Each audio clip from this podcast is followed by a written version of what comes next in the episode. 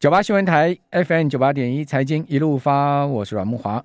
今天的投资金句，好，今天的财经金句是什么呢？好，我们在上个礼拜开始说，我们每天要选一个 呃名言啊，金句啊，金色的金了哈，那个句子的句啊，好，不是那个那个呃精细那个金句哈。投资金句，今天是大摩 Morgan Stanley 说，美债最坏的时间已经过去了。讲实在，为什么要选他哈？因为讲实在，也只有大摩敢这样讲了。全世界谁敢讲说美债最坏的时间已经过去？就只有大摩哦，因为他叫摩根斯丹利啊，我说了算啊哦，所以我今天选出来的投资金句哈，说呢最坏的时间已经过去了，我们就等着看哦。你十年期国债殖率不要再突破三点一四哦哦，如果你突破了三点一四，就代表最坏的时间还没有过去哦啊，后面世事难料了哈。但是大摩已经。呃，发出了这个豪语哈，大摩首席跨资产策略师 Andrew Shit 啊，Andrew Andrew Shit 安安德鲁 Shits 啊，他说呢，美债收益率在今年夏天会稳定下来，而且降低波动率，有助于抵押贷款、市政债券跟投资级公债。哦，他说呢，美债市场最严重的跌势已经结束了。哦，在今年前三个月，美债创下纪录大跌之后。哦，债券市场已经消化了对于联准会未来加息的大部分影响，哈，这使得呢债市的估值变得更具吸引力，哦，这是他说的，哦，大家参考了哈。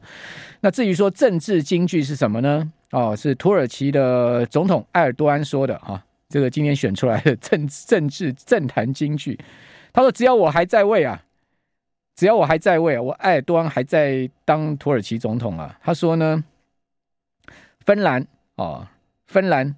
瑞典，你就不可能加入北约，我绝对不会投票赞成。哦，因为他说呢，这个芬兰跟瑞典啊，这两个国家是支持恐怖主义的国家。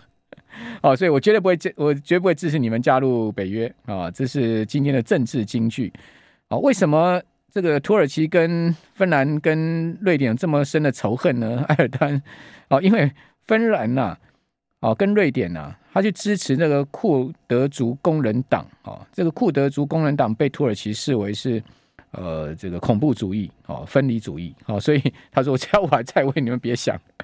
好了，这两个提供给大家参考哈。好，那这个股市出现了明显的反弹哦，那到底是反弹还是反攻呢？好，我们赶快来请教统一期货分析师卢玉恒，玉恒你好，沈大哥好，各位投资朋友大家好。反弹还是反攻？赶快投票。反弹的可能性稍微大一点，哦，是吗？反弹的可能性大一点，对，但是还是有反攻的可能性，就对了。对，那我这边跟大家解释一下为什么我这样看。好，那其实今天大家不知道有没有去看我们三点期交所公布的这个选择权的筹码，其实有一个猫腻啊，嗯，就是我们发现说，哎，七月的选择权的未平仓筹码在看好的就是买权的 call 这边啊。突然多了非常多这个未平仓量哦，那对，那我们一般会认为说这个看好的这种未平仓量啊，一般来说都站在卖方，法人站在卖方机会是比较大。嗯，那在一万七千点这个履约价多了这么多的未平仓量，是不是认为哎，到七月之后万七有可能会变成一个压力？嗯，那这边大家呃心里头想想看，不一定啊。那这是一个选择权的未平仓筹码。那再来，我们从期货筹码来看，今天大涨之后，我们发现，哎，外资的现货是大买超哦，两百七十亿哦，但是在期货的部分呢，反而是稍微把它的多单做了一些调节。我们知道外资是在呃五月最恐慌的时候呢，它慢慢的变成了呃从空单翻成多单。那今天多单开始去做了一些调节，也许这个继续往上涨的动力哦，可能会开始慢慢的稍微减弱一点点。那这个是从期权的筹码部分跟大家去做一个分享。那再来一部分呢，我们可以看到在技术面的部分，我们从今年的最高点这个一万八千六百一十九点到今年的目前的这个最低点哦，其实差不多刚刚好是三千点左右。其实就一八六一九，然后到这个一五六一六，其实真的是差不多三千点左右。反弹的话，我们一般是不是说大概是在一？一半的位置哦，就视为一个正式的一个反弹。嗯，那一般的位置差不多就在一万七千点的附近，所以这两个面向在对于一万七千点附近这边呢，确实是有一些重合的一个迹象。那最后呢，再跟大家分享一下，为什么我认为反弹的机会比较大，会稍微大为大于这个正式反攻。我们认为，我们先定义哦，如果正式反攻的话，应该要攻回到一万八以上，甚至再创新高。嗯，就认为它是一个正式的反攻。对，那如果是反弹的话，那大概率可能会在月季线之间啊晃来晃去的，就是要晃到年底，或等到月季线收敛到一个很极致之后呢，才去走出一个方向。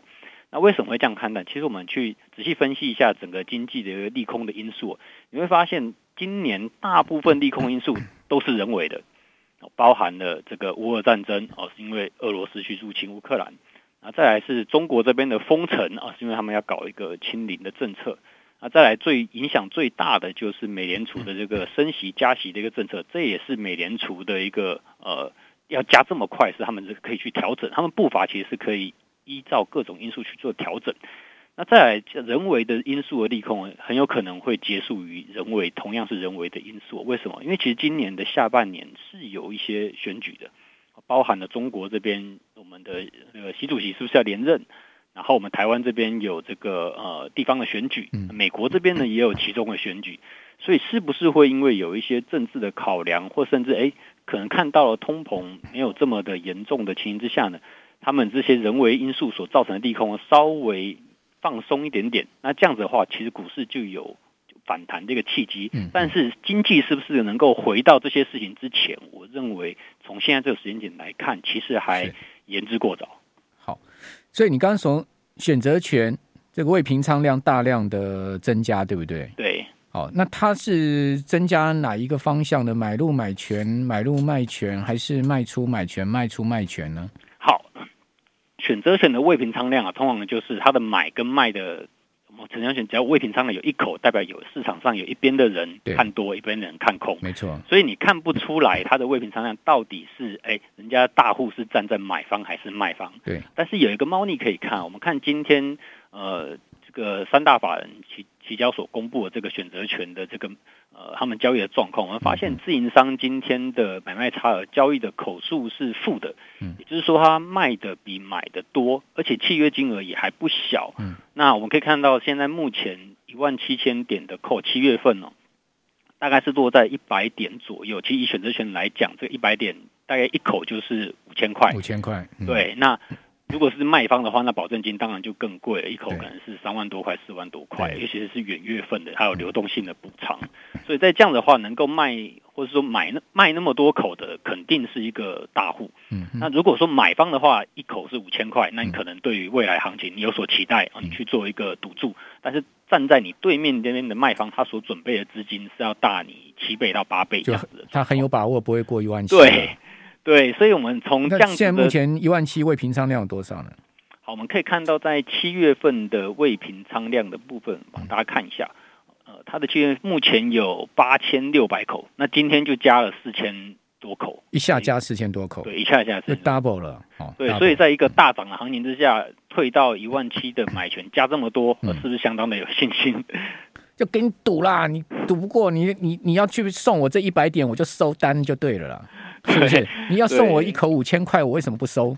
是不是？所以从这边好像可以看得出来，哎，是不是未来哎大户在这个方向上面有一些把握在？还是说他们也有做一些城市交易、套利交易，或者说组合组合单，对不对？有这个部分当然也是有。那通常他们会做这种，如果你是买方你去敲，那大户他们如果是站在卖方，他又怕哎行情如果真的嘎上去怎么办的时候呢？他们会做的组合单是同时去做多期货相同的一个 delta 值，嗯，就是我有选择权价值多少，那我的期货呢也去做多价值多少，这样子的话，如果行情真的一路不小心嘎上去的话呢，那诶，我至少期货这边可以稍微保护一下我选择权的一个部位。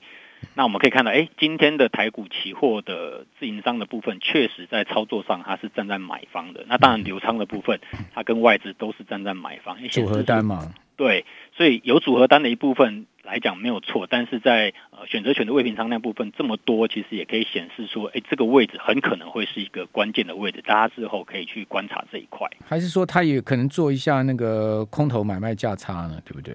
扣的空头买卖价差。对，我们一般来去判断说它到底是单纯的买方卖方，还是说是价差单，我们可以看它的契约金额的大小。嗯，如果契约金额是进的部位非常大的话，那价差的可能性稍微低一点点。因为如果价差金额又要很大的话，那代表它要做非常非常多组，对，它中间夹的这个点点数的金额才有办法撑到这么大。那如果它是单纯的裸卖或是裸买的话，诶，它的金额很容易就膨胀上去了。OK，所以你觉得是单纯的？比较可能哦，我觉得呃，它并不是做一个价差单，有可能的是呃裸卖或是裸买加上一个期货的这样子的组合。了解。好，不管怎么讲了哈，这个一万七我也同意不容不容易过了，因为毕竟我们刚讲一万七就刚好弹一半的位置嘛。对。另外也是季线反压的位置嘛。没错。哦，你说啊，这个地方要一口气突破季线哦，会不会太过乐观？对不对哈？对。所以也就是说，呃，可能。台股明天如果再涨的话，最高的风险可能就会出来了，是这样吗？如果明天再跟今天一样涨个三百点的话，我建议大家，如果是从下面买上来的，你可以考虑在这样子一个位置稍微去做一些调节，哎，说不定哎，刚好就是卖在一个相对高点。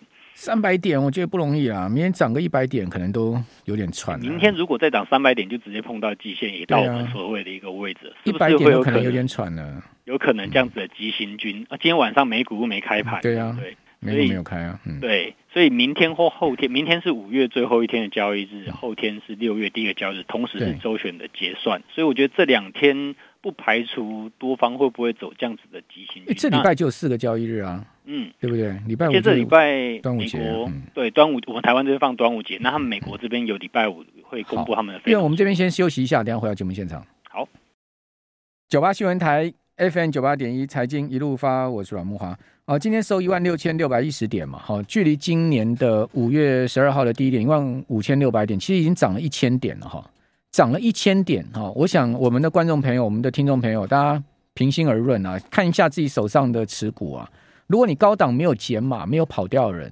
即使涨一千点，你有敢吗？你的股票有解套吗？啊，或者说已经回到了你成本区附近，准备要解套了吗？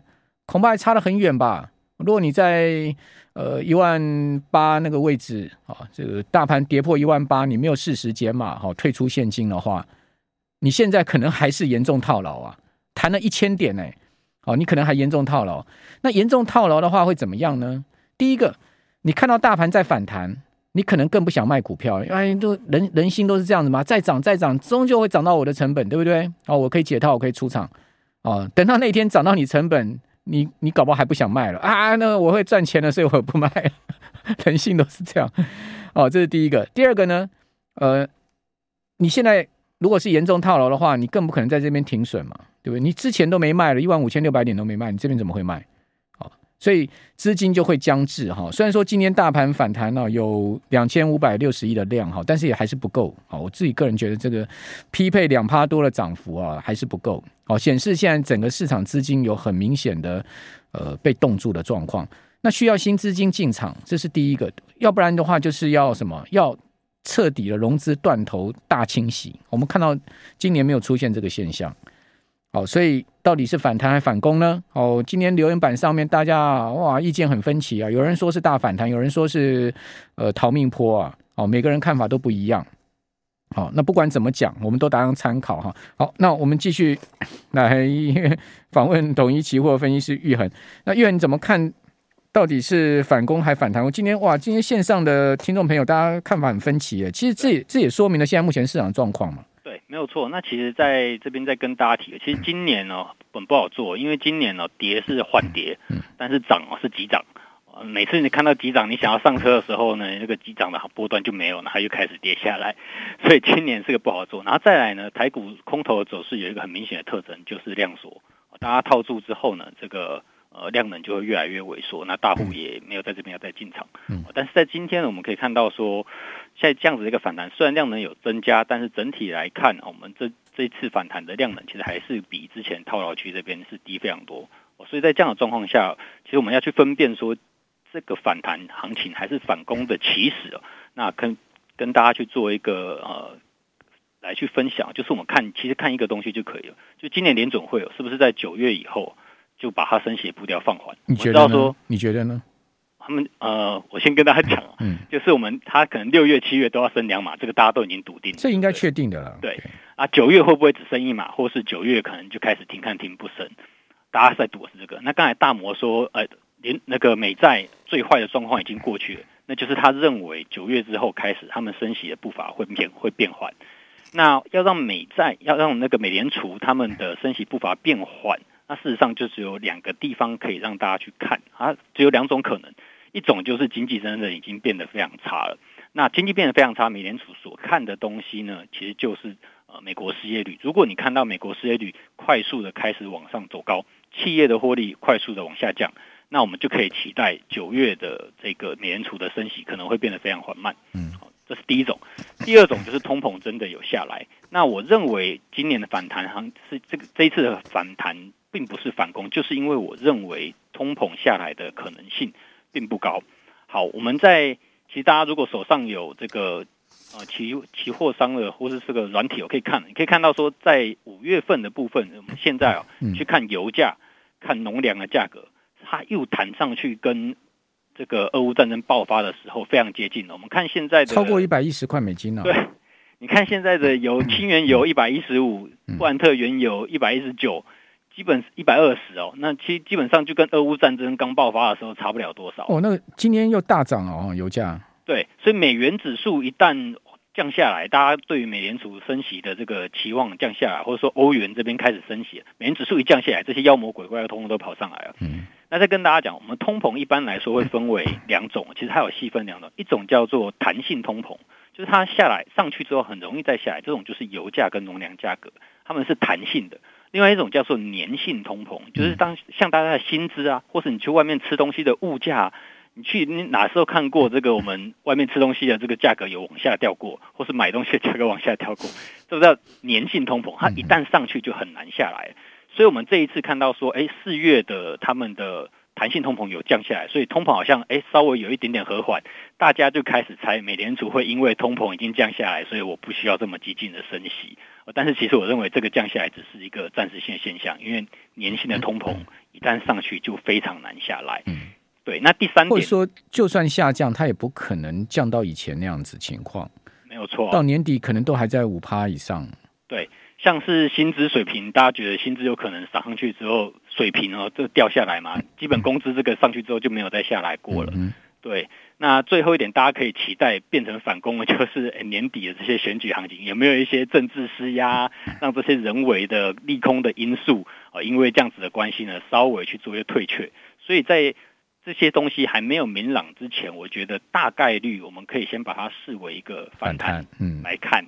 那、啊、为什么会把它视成反弹？因为其实现在的这个之前我们跌到最低点的时候，一万五千多的时候，其实在那个时间点，基金持持股基金经理人的这个持股水位已经非常低了，它大概是低到今已经把今年的经济成长趋缓的状况哦都已经列进去了。嗯，所以如果今年不是要变成一个经济衰退的话，那今年的最低点很有可能就已经过了，就是在今年五月的这个最低点。哦、马斯克说现在已经在经济衰退了。对，那上礼拜的经济，目前 GDP 还没有看到啊。虽然说你跟通膨比起来，我们 GDP 成长的幅度幅度是比通膨低很多，所以你也许看实质的东西的话，那真的是已经衰退了。但是我们一般在讲，哎，目前看起来今年可能成长会趋缓，但是还不至于直接变成衰退。那什么时候状况会变成衰退？有一种可能性是，呃，联总会把升息的幅度快速的拉高。如果今年不是九月。幅度幅度变缓哦，反而是通通都两码，一直到年底的话，那我们到今年底的时候，美国利率就会到三个 percent。那三个 percent 跟现在的二点二个 percent 跟二点五个 percent，其实是对股市的估值有天壤之别。嗯，哦，所以在这样的状况下，如果升到三个 percent 以上，甚至他想要说，那我至少要跟通膨的趴数一样，也就是所谓的利率实质负利率的时代，它要把它结束掉，那。这个升息可能就不是两个 percent 到三个 percent 了，那个是非常恐怖的。好，那呃，但是至少短底有出现嘛，对不对？一万五千六百点，或者说一万五千六百点到一万六千点这个区间，我觉得呃也经过经过几次测试了，对不对？至少这个区间也形成一定的防守区间了啦。讲讲白话点，台股背后也有大人呐、啊，也也也也有人在看顾这个行情的。你想想看，如果股市一直跌。这样的这样子跌下去的话，那些劳退几兆的那个劳动基金怎么办呢？是不是？就像你讲，年底还有选举嘛？对，很多事情可能就是，就是说我们看不到的那双手，还是有它在在在作用了。对，所以我们也可以看说，现在大户法人既然开始做一个回回补回买的时候，我们其实可以去观察，其实蛮大的概率就是我所提到，很有可能会在月季线之间去做一个震荡的整理。那能不能够顺利的突破万七？那后续还要再去做观察。好，所以我们先定义了一万七不容易过了哈，季线不容易过。好，但是呢，下去也有空，也也也有也有支撑呢。美国也是一样啊，各位想想看。美债能崩吗？美股能能崩到什么地方吗？美国美国难道不用在这个地球上混下去吗？所以它背后一样也有它的结构面，提供大家参考。谢谢大家。